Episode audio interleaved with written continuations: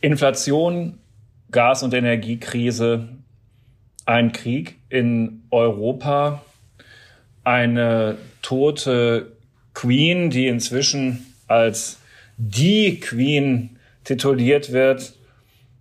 Es ist viel los in Tagen wie diesen und eine Online-Nachrichtenredaktion muss all das rund um die Uhr begleiten. Zugleich verändert sich die Medienlandschaft fundamental. Immer mehr Menschen lesen ihre Nachrichten, Hintergründe, Kommentare tatsächlich nur noch online, immer weniger gedruckt.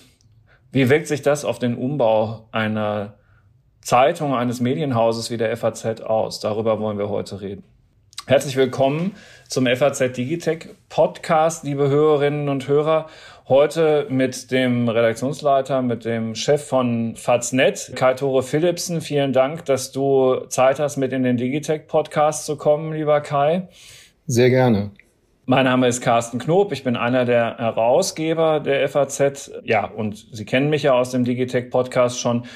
Der Kollege Alexander Armbruster ist heute leider verhindert. Deswegen machen wir das einfach mal untereinander. Aber mit Kai Tore ist auch der Fachmann für das, was die FAZ in dem Geschäft betreibt und wie unser Umbau abläuft, hier mit an Bord. Und ähm, wie Sie wissen, kümmere ich mich ja auch noch ein wenig mit darum. Genau. Wir unterhalten uns also einfach über das, was wir hier Tag für Tag machen und lüften ein wenig den Vorhang und sind uns sehr sicher, dass Sie sich dafür tatsächlich auch interessieren, weil dieses Nachrichtengeschäft ja doch vor manchen Herausforderungen steht und wie wir aus den Lesermeinungen und Kommentaren wissen, dem einen oder anderen durchaus auch Rätsel ähm, aufgibt, warum wir bestimmte Sachen machen, wie wir es machen. So, so viel zur Vorrede. Lieber Kai, wie groß ist Faznet denn eigentlich überhaupt?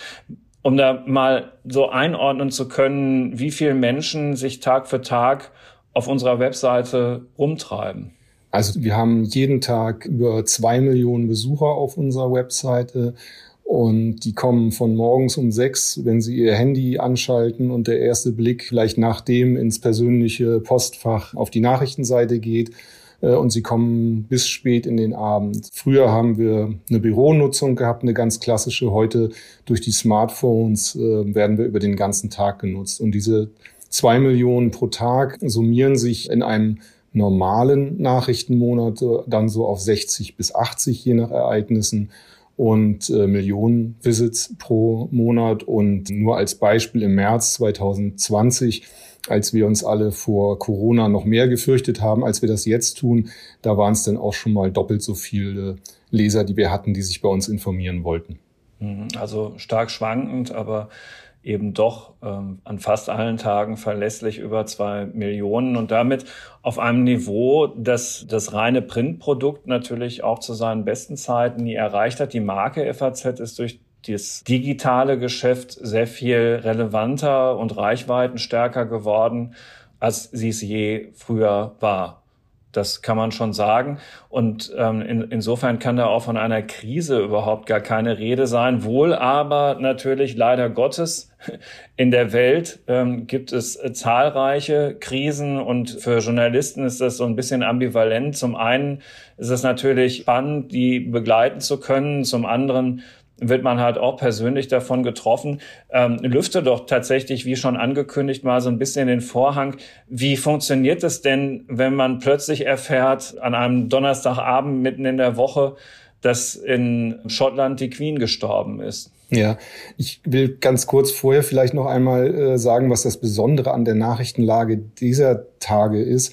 Wir haben ja als Journalisten immer wieder mit Krisen zu tun. Man denke nur an 9-11, äh, den Afghanistan-Krieg, Irak-Krieg. Wir sind ja alle schon lange dabei und haben das erlebt.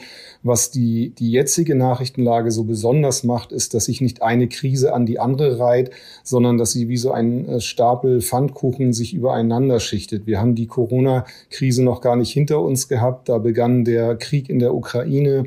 Und äh, jetzt kommt die Gaskrise, die Stromkrise und wir haben immer weitere Baustellen, um die wir uns, wie du schon richtig gesagt hast, erstmal professionell kümmern müssen. Aber von vielen dieser Krisen sind wir ja auch ganz persönlich betroffen. Wir mussten auch auf einmal wissen, welche Maske wir tragen wollen. Wir müssen auch unsere Stromrechnung, unsere Gasrechnung zahlen. Dann stirbt plötzlich auch noch die Queen. Genau, und dann stirbt plötzlich auch noch die Queen. Wir waren an diesem Abend schon ein bisschen vorgewarnt, muss man fairerweise sagen, weil auf einmal Mitglieder des Königshauses, äh, einer nach dem anderen in Richtung Balmoral äh, nach Schottland aufgebrochen sind. Die Queen, wenn sie denn zu diesem Zeitpunkt überhaupt noch dazu in der Lage war, das weiß man nicht, äh, hat ihre Kinder und ihre Enkelkinder um sich geschart. Selbst Harry und Meghan sind gekommen. Insofern wussten wir schon, oh jemine, das sieht nicht gut aus um ihre Gesundheit. Und wir haben zum Glück so viele hochprofessionelle Reporter im Einsatz, die sofort begonnen haben, als sich das verdichtet hat mit Vorbereitung. Aber als es dann plötzlich soweit war, 19.30 Uhr, musste dann halt doch alles ganz schnell gehen und dann ist es halt doch immer wieder hektisch, auch wenn man ganz oft schon solche Sachen eingeübt hat. Ja, genau. Also in solchen Nachrichtenlagen, also in dem Fall jetzt nicht, aber rund um den Ukraine-Krieg gibt es ja permanent einen Live-Blog auf der Seite, der die ganze Zeit mit den neuesten Nachrichten bedient wird. Und in so einer Großnachrichtenlage wie jetzt eben dem Tod der Queen ähm, greifen ja ja auch alle Ressorts dann sofort ähm, ineinander. Und klar, die FAZ profitiert dann auch von ihren vielen Korrespondenten, die sie noch in aller Welt hat. Nun sind wir beide keine Royalisten und oder Buckingham Palace Watcher.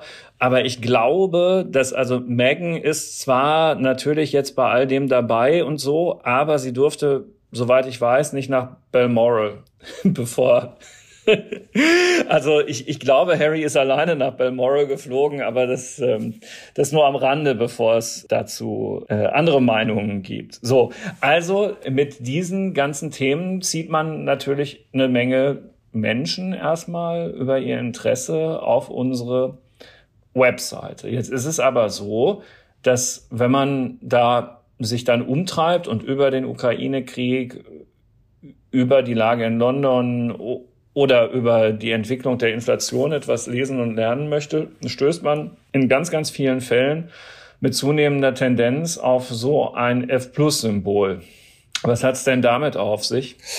Genau, das, das F-Plus-Symbol symbolisiert für unsere Leser, dass sie hier an eine sogenannte Paywall stoßen. Diese Texte sind mit Ausnahme eines kleinen Anrisses kostenpflichtig. Das heißt, wir wollen, dass die Leser sich an der Finanzierung des Journalismus, den wir bei der FAZ machen, beteiligen, so wie das wenn man mal sehr weit zurückblickt oder äh, auch nur 50 Jahre zurückblickt, schon immer war. Man hat schon immer Geld für eine gedruckte Zeitung bezahlt und sie hatte Anzeigen. Und dieses Konzept haben wir äh, im Prinzip wieder eingeführt, wie viele andere Zeitungs- und äh, Internethäuser auch. Das heißt, wir finanzieren unseren Journalismus zu einem Teil aus Anzeigeneinnahmen und zu einem Teil aus Lesereinnahmen.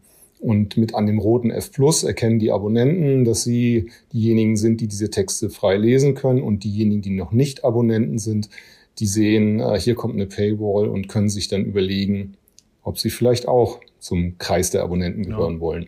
Und das machen inzwischen ganz schön viele. Ne? Wir sind das machen sehr viele. Wir haben mittlerweile äh, über 100.000 zahlende F-Plus-Leser, wie wir sie nennen. Wenn man die Probeabonnenten dazu nimmt, man hat meistens, äh, haben wir eine 30-tägige Probezeit, die kostenfrei ist vorgeschaltet. Wenn man die dazu zählt, sind wir bei 110.000 F-Plus-Abonnenten. Und das Erfreuliche daran ist, dass diese Zahl steigt und insgesamt aber was für mich eigentlich noch viel erfreulicher ist, dass sie sehr stabil ist. Wir haben da keine im Traffic, wie ich das vorhin schon gesagt habe, bei der Reichweite haben wir große Schwankungen. Bei den zahlenden Lesern haben wir, wie das eigentlich auch schon immer bei der FAZ war, eine sehr treue Leserschaft, auf die wir uns verlassen können und auf die wir aufbauen können. Also nur am Rande, wer es mal ausprobieren möchte, im Moment äh, haben wir eine Aktion mit Eintracht Frankfurt, wenn es interessiert drei Monate lang für einen Euro und ins Stadion kommt man vielleicht damit auch. Kann man ja mal einfach mal gucken. Aber wir sind ja hier auch im Digitech Podcast und deswegen müssen wir und wollen das ja auch gerne den Vorhang nicht nur ein wenig lüften mit Blick auf unseren Journalismus und das Geschäftsmodell, sondern auch mit Blick auf die Technik, die hinter all dem steckt. Und ich glaube, da gibt es auch ähm, viel Unbekanntes.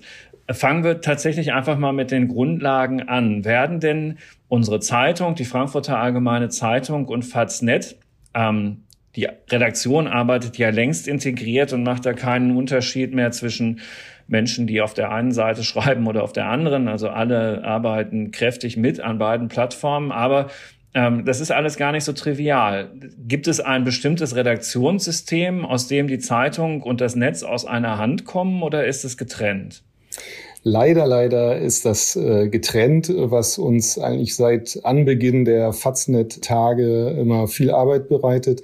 Eine Zeitung zu produzieren ist aus meiner digitalen Sicht jetzt mit meiner digitalen Brille eher kompliziert, während eine Internetseite zu bestücken aus meiner Sicht relativ einfach ist. Und wir hatten schon immer getrennte Systeme, die mit über eine Schnittstelle, über eine API miteinander verbunden sind und so Texte und Bilder und alles austauschen können. Wir, wir nähern uns auch da, so wie sich die Redaktion aneinander angenähert haben, nähern wir uns technisch immer mehr an, aber wir produzieren für die, die sich äh, da genauer auskennen, die Zeitung mit einem System von IDOS Method und da unser Internetredaktionssystem ist von Polopoly.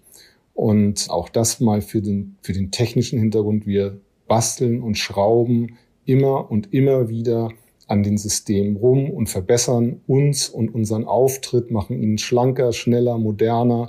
Es ist eine dauerhafte Baustelle, an der immer geschraubt wird. Du hattest es schon gesagt, die mobile Plattform wird immer wichtiger. Als du eingangs erwähntest, dass äh, die Nutzerkurve über den ganzen Tag eigentlich recht stetig, ohne große Ausschläge bleibt, bis dann halt alle ins Bett gehen und bevor sie wieder aufstehen. Das, was man auf dem Handy sieht, in unserer Faznet-App oder auf m.faznet, ist es exakt das, was man auch auf dem Desktop findet? Ja, die Nachrichten sind genau die gleichen. Die Darstellungsform ist manchmal ein bisschen unterschiedlich. Wir haben manchmal unterschiedliche Bildformate, die man sieht. Aber wenn wir eine Meldung haben oder der, der Ukraine-Live-Blog, den du erwähnt hast, der hat die gleichen Inhalte, ob man mobil kommt, ob man sich die App runterlädt oder ob man vielleicht an seinem Dienstrechner im Büro die Website aufruft. Also die, die Inhalte sind äh, überall die gleichen. Genau, also wenn man mobil auf unsere Webseite zugreift, ist es überhaupt keine reduzierte Auswahl, wobei es natürlich äh, Leserinnen und Leser gibt, die eine App besonders schätzen, die genau das tut, aber in voller Absicht, nämlich der Tag, wo eben das Wichtigste der vergangenen 24 Stunden ausgewählt wird. Und ja, wer den Tag noch nicht kennt, ist es in allen App Stores zu finden. Hat, also das hatte eine Instagram-Anmutung, bevor Instagram erfunden worden ist. Ähm, sieht immer noch sehr, sehr modern aus und äh, obwohl wir es schon tatsächlich eine, eine kleine Weile machen. Ja, wir waren da auch als FAZ ist das ja nicht ganz so üblich, aber wir waren da wirklich unserer Zeit voraus. Äh, die Financial Times hat jetzt seit ein paar Monaten eine App, in der sie reduzierte Inhalte anbietet, also nicht die ganze große Welt der Financial Times, sondern ähm, das Ganze runterbricht zu einem günstigeren Preis als die Financial Times. Und der Economist hat es auch. Also andere Häuser versuchen durchaus auch mit reduziertem Inhalt Leser zu finden. Und das machen wir mit unserer Der Tag-App tatsächlich seit Jahren. Sag mal, in welcher Weise spielt künstliche Intelligenz bei uns eine Rolle? Also ist in dieses Content Management System, das CMS, für Faznet, das du erwähnt hast, nämlich im Moment ist es Polopoly, äh, etwas eingebaut, das pfiffiger ist als einfach nur eine Maske, wo man einen Artikel anlegt, nämlich irgendein Algorithmus, der den Kollegen aus der Paywall-Steuerung oder am ähm, Newsdesk von Faznet dabei hilft, äh, Entscheidungen zu treffen, die möglicherweise datengestützt besser sind, als wenn sie so ein Tool nicht hätten? Ja, genau. Wir haben einen, äh, eine kleine Maschine in unser Polopoly-System eingebaut, die wir mit vielen tausend Texten trainiert haben, um Entscheidungen zu treffen. Gehe ich bei einem Text auf Reichweite? Ähm, lasse ich den offen? Will ich meine Leser da frei ranlassen? Oder ziehe ich da die Paywall ein? Um ein ganz klassisches, einfaches Beispiel zu nennen, ein Text über, wie zahle ich mein Einfamilienhaus in zehn Jahren ab? Äh, dafür braucht man keinen Bot, aber da würde der Bot sofort sagen, bitte hier die Paywall einschalten, während eine Meldung vielleicht, was Olaf Scholz in einer Rede im Bundestag sagt, zwar spannend ist, aber als solches Nachricht jetzt nicht so exklusiv ist und nicht so hohen Nutzwert hat, so dass der Bot da sagen würde, geh bitte auf Reichweite. Hm. Wo wir noch künstliche Intelligenz einsetzen, ist äh, direkt auf der Seite Wir haben personalisierte Elemente in unseren Auftritt eingebaut. Das heißt, Sie können, wenn Sie angemeldet sind als Leser, Ihre Interessen hinterlegen und danach werden Ihnen besondere Textangebote gemacht. Aber äh, diese künstliche Intelligenz ist auch so programmiert, dass sie, wenn sie eingeloggt sind, äh, erkennt, oh, der Herr Philipsen, der liest ständig über Eintracht Frankfurt. Jetzt ist gerade ein neuer Text dazu erschienen. Den, diesen Text empfehle ich dem Leser. Das ist, sind so die zwei Stellen, an denen wir mit künstlicher Intelligenz besonders viel arbeiten. Genau, das funktioniert halt mit allen Themen. Ne? Wenn man besonders viel über äh, Geldpolitik liest, würde das entsprechend alerten oder über ein bestimmtes Land, also sagen wir mal, Sie interessieren sich besonders für Frankreich Berichterstattung, dann ginge das halt eben dort. Es entsteht, wenn man so will, eine Themenmappe, einen Themenalert. Ja. Was man vielleicht beim Thema künstliche Intelligenz noch dazu sagen muss, ist, was wir eben nicht machen. Was wir nicht machen, ist, dass wir Texte durch künstliche Intelligenzen äh, erstellen lassen. Es gibt durchaus schon Konkurrenten, die das machen, aber wir halten den menschlichen Journalisten, der am Ende des Tages eine Entscheidung trifft und eine Bewertung trifft, immer noch als wertvoller. Es gibt Unternehmen, die zum Beispiel DAX äh, Konzernbilanzberichte zu äh, durch künstliche Intelligenz zu Texten umschreiben lassen oder Drittliga-Fußball ist so ein Beispiel. Aber da haben wir uns bisher noch deutlich dagegen entschieden. Ja, das stimmt. Wobei, never say never, sag niemals nie. Genau. Ähm, für alle Zeiten ausschließen können wir das natürlich auch nicht. Äh, entscheidend ist, dass immer dabei steht, dass es von einer Maschine gemacht worden ist. Ich, ganz offen gesprochen, ich äh, bin da hin und her gerissen. Ich könnte mir das mit der entsprechenden Kennzeichnung journalistisch sogar vorstellen in Nischenanwendungen eben für Sportligen, also unterklassige Sportligen oder auch für eine, ja vielleicht nicht für eine Bilanzberichterstattung, aber für eine Quartalsberichterstattung oder aber, dass so eine künstliche Intelligenz merkt, wenn es irgendwo einen erheblichen Kursausschlag gibt, dass man guckt, was da los ist. Ja. Also vorstellbar ist, dass es ist eine Abwägung einmal quasi, also nur du hast die ethischen äh, Gründe genannt, die man da abwägen muss. Und natürlich ist sowas auch alles erstmal wieder kostenintensiv und dann muss man abwägen, was man davon hat. Also äh, ist auch wahr, dass wir bis jetzt äh, in dieser Kosten-Nutzen-Abwägung uns auch deshalb dagegen entschieden haben, weil die nicht positiv genug ausgefallen ist. Richtig wir sind im Vergleich zu anderen halt nicht der große Massenanbieter, sondern ich glaube, unsere Stärke sind eher diese, die klugen Analysen, Kommentare und die Korrespondenten in aller Welt, die für uns berichten. Wir sind jetzt nicht so der, bei dem, der Gemischtwarenladen, bei dem man einfach alles findet. Ein kleines DAX-Unternehmen wird vielleicht nicht gerade jedes Mal begutachtet, wenn es Zahlen liefert.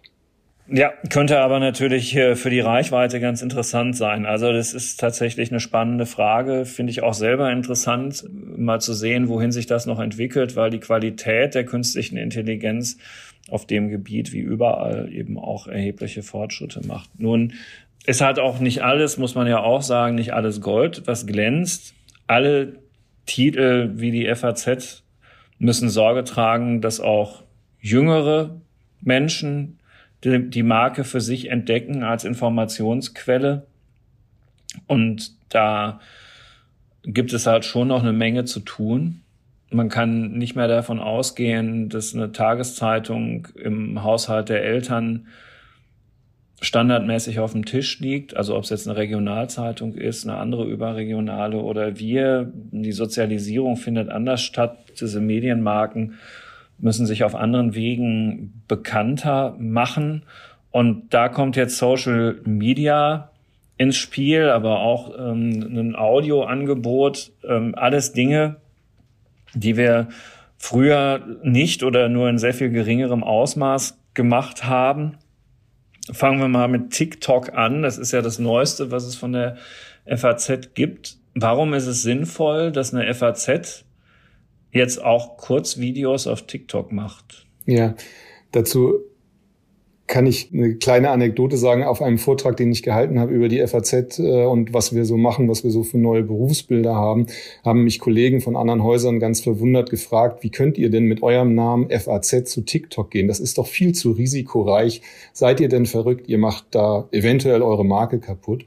Und ich glaube, in der Antwort, die ich gegeben habe, ist auch die Antwort auf deine Frage. Wir machen das eben genau nicht. Wir machen, wir haben es geschafft und das war auch unser Plan, ähm, auf eine kluge, sehr kurze Weise für unsere Verhältnisse, aber FAZ-typische Inhalte auf einem FAZ-igen Niveau äh, nach TikTok zu transportieren. Und dort eben Warum sind wir da? Weil eben viele junge Leute da sind. Es sind eben nicht nur die 14-Jährigen, die natürlich noch nicht so zu unserer Zielgruppe gehören. Aber es wächst, so wie Instagram früher mit dem Alter gewachsen ist, so wächst TikTok jetzt in, in Altersgruppen herein, die durchaus für uns interessant sind. Nämlich ältere Schüler, Studenten, Leute, die äh, ins Berufsleben einsteigen und die in Kontakt mit unserer Marke zu bringen. Das ist unser Ziel dort gewesen. Und wir sind sicherlich noch in einer sehr frühen Phase da. Wir sind erst seit ein paar Monaten unterwegs. Aber bisher ist das Feedback sehr positiv und ich glaube nicht, dass wir da irgendwas kaputt machen gerade. Ja, den Eindruck teile ich auf jeden Fall auch. Erklär doch noch mal kurz, was man da eigentlich konkret findet, wenn man auf TikTok das macht oder auch auf Instagram, wo man diese Videos genau. ja auch findet. Genau, wir, wir haben verschiedene Formate. Also der, unser Klassiker sind eigentlich kleine Erklärvideos, wo ganz kurz mal erzählt wird, was ist eigentlich äh, ein Mindestlohn zum Beispiel oder was hat es mit bestimmten Feiertagen auf sich. Aber wir hatten natürlich auch ein, ein kleines TikTok-Video zum Tod der Queen, wo wir das eingeordnet haben. Wir haben jetzt seit relativ kurzer Zeit ein freitägliches Nachrichtenformat, was so nach dem Motto läuft, weißt du eigentlich, was du verpasst hast in dieser Woche, wo kurz äh, und launig ähm, vermittelt wird, was, was so los war an Nachrichten, so dass auch unsere jungen, in dem Fall Zuschauer, dann äh, mitreden können. Das ist ganz breit gefächert und es ist ganz klassisches FAZ-Inhalte sind es. Nicht in einer Länge wie eine Seite 3 Reportage, aber es wird jetzt Wer Tanzvideos sucht von uns, wird vergeblich suchen, aber sonst sind wir da ganz jung und locker. Ja, und trotzdem, Full Disclosure und ganz ehrlich, erstens steht die Absicht, die Marke in dieser Zielgruppe präsent zu machen und zweitens, ja, klar, Inhalte zu vermitteln in einem der FAZ angemessenen Niveau. Also war es schon, es ist natürlich die Reihenfolge. Also da muss man schon ganz ehrlich sein. Ne? Wir machen das so gut wir es können und ich glaube, wir können es wirklich inzwischen sehr, sehr gut. Es ist ja wirklich nicht einfach, da die richtige Tonalität zu finden und die richtige Ansprache und die richtigen Kollegen, Kolleginnen und Kollegen, die sich dann da äh, vor die Kamera stellen. Aber natürlich das ist ja ganz klar. Und äh, die Herleitung, warum wir da sind, und das ist ja auch nicht verwerflich, ist eben in einer jüngeren Zielgruppe, die wir unbedingt erreichen müssen, einfach unsere Marke präsenter zu machen. Richtig. Es geht einfach darum, wenn diejenigen, die uns schon kennen, in ein Alter kommen, wo man sich überlegt, äh, will ich ein digitales Abonnement abschließen, weil ich das vielleicht für meinen Alltag brauche äh, oder für mein Berufsleben oder will ich ein, äh, ein analoges äh, Abo abschließen für eine Zeitung, dass dann der Name FAZ einfach schon mal bekannt ist und, und äh, das ist einfach heute nicht mehr selbstverständlich. Zeitungen und diese Namen unserer ganzen Zeitungsprodukte sind ja auch aus dem öffentlichen Raum weitgehend verschwunden gibt immer wieder weniger Kioske und immer weniger äh, Tagesverkauf an Zeitungen. Das erleben wir ja auch. Deswegen suchen wir diese anderen Wege. Ich habe hier vor mir liegen, es war ja gerade der ähm, BDZV-Kongress und dazu ist eine, eine Zeitschrift erschienen, ähm, die reißt relevant, das Magazin des Bundesverbands der Digitalpublisher und Zeitungsverleger ganz interessant. Da steht was drin, ähm, eben auch zu den jungen Leuten zu dem Projekt Hashtag Use the News, das die Mediennutzung von jungen Menschen untersucht hat und dabei, naja, gut, man staunt jetzt nicht, große Lücken bei ihrer Medienkompetenz festgestellt hat. Soweit, so schlecht. Grund, überraschend finde ich, weil sie die Nachrichten oft als zu negativ empfinden. Also ein Grund, warum junge Leute keine Lust haben auf das, was wir in unseren Redaktionen so tun, ist, dass sie das Gefühl haben, das ist doch sowieso alles nur negativ. Interessant, oder?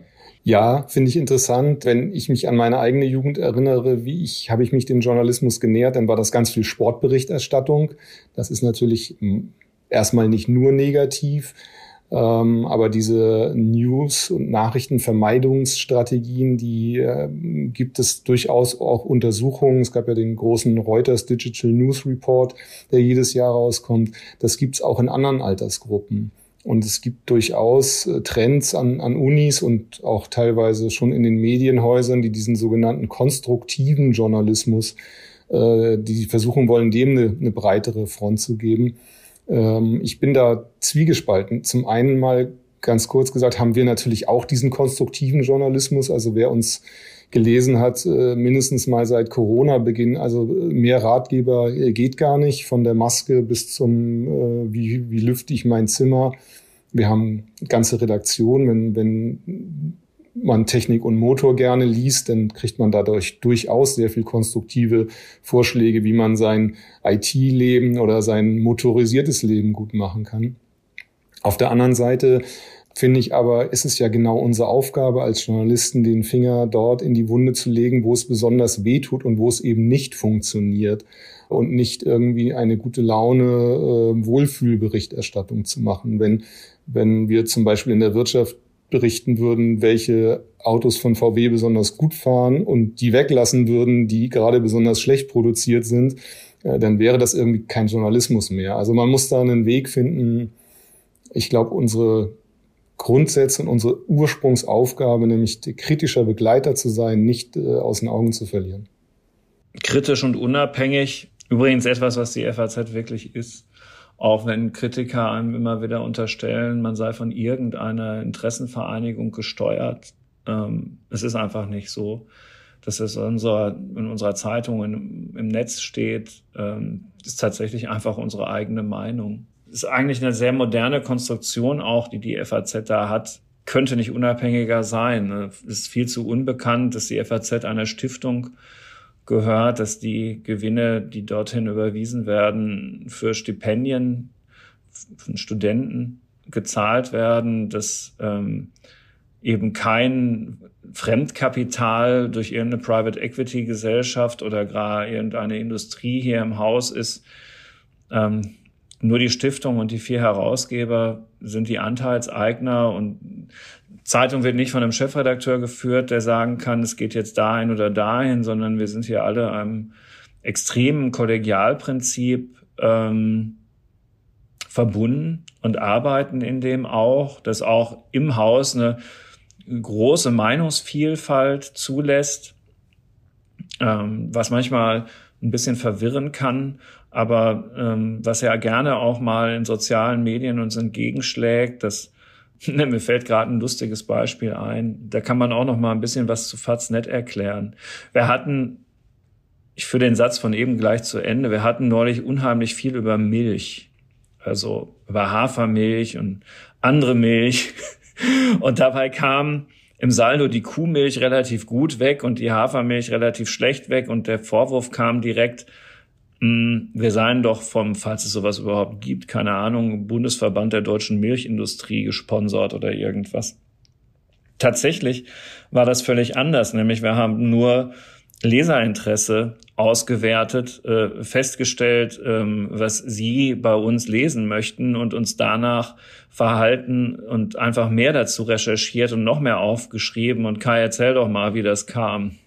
Ja, äh, ich finde, das ist auch deswegen ein schönes Beispiel, weil das, was uns als Journalisten natürlich besonders reizt, ist, sind die Stellen, wo es mal, ähm, wo wir mal das vermelden können, was man jetzt nicht so erwartet. Und so im Mainstream, wenn man das so sagen darf, ist, ist die Hafermilch ja ganz groß im Kommen. Und da hat eine Kollegin, äh, eine Biochemikerin, interviewt. Auch, äh, auch das ist, äh, es war also ein sehr gehaltvolles Interview und diese Biochemikerin hat sich halt besonders mit Glukosespitzen auseinandergesetzt, die nach Nahrungseinnahme äh, entstehen und dann ein, wiederum einen Heißhunger erzeugen, kurze Zeit später. Äh, und das Ganze ist dann so ein, so ein unglücklicher, ungesunder Rhythmus, der nicht gerade hilft, wenn man zum Beispiel abnehmen will. So, und dieser Text hatte am Ende. Das war ein Interview, ein sehr ausgewogenes Interview, wo es zum Beispiel darum ging, dass man am besten beim Italiener kein Weißbrot isst, bevor man isst, äh, bevor man das richtige Essen isst. Ähm, hatte diesen einen Satz, ähm, Hafermilch sollte man lieber nicht trinken. Und wie das auch so funktioniert, Journalismus, das hatten wir zur Überschrift gemacht und äh, es hat sehr viel Leserinteresse erzeugt, weil es eben so unerwartet kam. Und es hat aber auch sehr viel Gegenwind erzeugt, weil sich die Leute darüber aufgeregt haben, dass wir das jetzt so auf diese Überschrift verkürzt haben. Aber auch das ist so ein bisschen Digitalgeschäft. Wir wollen natürlich die Leute zum Lesen locken. Äh, und ähm, ja, ich glaube, alle, die das Interview sich ohne Schaum vor Mund durchgelesen haben, haben was gelernt und sind ein bisschen klüger danach geworden, was ja irgendwie ganz gut zu uns passt. Und warum geben wir die wichtigsten Stücke nicht einfach frei, damit sie sich jeder durchlesen kann? Du hast es ganz am Anfang schon mal implizit gesagt, aber den Vorwurf gibt's ja auch häufig, um das auch noch mal kurz besprochen zu haben. Ja, ich glaube, den Vorwurf kann man vielleicht äh, am besten am Beispiel von Corona, an den Debatten, die wir da hatten, noch mal erzählen. Ähm, da wurde uns vorgeworfen am Anfang, dass wir aus dem Leid der Leute Profit schlagen wollen, indem wir äh, Abos verkaufen. Ähm, das Gegenteil ist der Fall. Wir, wir haben eine Wissenschaftsredaktion, wo hochgebildete, studierte Leute sitzen, die zu den jeweiligen Themen wirklich die Studien lesen. Das ist nicht so, dass die sich da irgendwie auf die ersten zehn Zeilen äh, konzentrieren und daraus eine Meldung machen, sondern unsere Kollegen lesen wirklich die Studien, nehmen sich viel Zeit, haben die nötige Ausbildung ähm, genossen, um das auch zu verstehen, was da drin steht und schreiben daraufhin äh, fundierte Artikel. Äh, und das geht einfach nur mit einer stabilen Finanzierung. Und wir sind ja Du hast ja unsere Unabhängigkeit schon betont. Im Gegensatz zu öffentlich-rechtlichen Fernsehsendern äh, haben wir keine Gebühren, die wir regelmäßig einnehmen können. Wir sind ein privatwirtschaftliches Unternehmen. Wenn wir kein Geld verdienen, dann gibt es uns nicht mehr. Wir haben zwar diese Stiftung im Hintergrund, wir müssen nicht Gewinne ausschütten an irgendwelche Aktionäre, aber wir sind auch da für uns selbst verantwortlich, für das Haus verantwortlich, dass dieser Journalismus, den wir machen, auf dem Niveau, auf dem wir ihn machen wollen, finanzierbar ist. Und dafür brauchen wir die Unterstützung der Leser. Bei vielen, vielen Texten auf unserer Seite, sonst funktioniert es nicht. Für die wir herzlich danken für diese Unterstützung und auch für Ihr Interesse am FAZ Digitech Podcast. Es war heute so ein kleines Special, mal einen Blick hinter die Kulissen dessen, was wir hier tun. Und ich hoffe wirklich, dass unsere Erwartung, dass Sie das interessiert, ein bisschen auch Sie abgeholt hat. Mich würde es sehr freuen, ähm, wenn Sie äh, sich laufend über das informieren wollen, was im Digitalen auf der Welt so los ist, sei an dieser Stelle auch auf unsere FAZ.net Digitech App verwiesen, die Sie in den App Stores finden zum Download. Dort sind auch alle Podcast-Folgen hinterlegt, aber natürlich auch in allen Podcatchern. Danke für Ihre Treue. Das nächste Mal bestimmt wieder im angestammten Team mit Alexander Armbruster. Aber für heute vielen Dank an Kai Tore Philipsen von Faznet. Sehr gerne. Tschüss.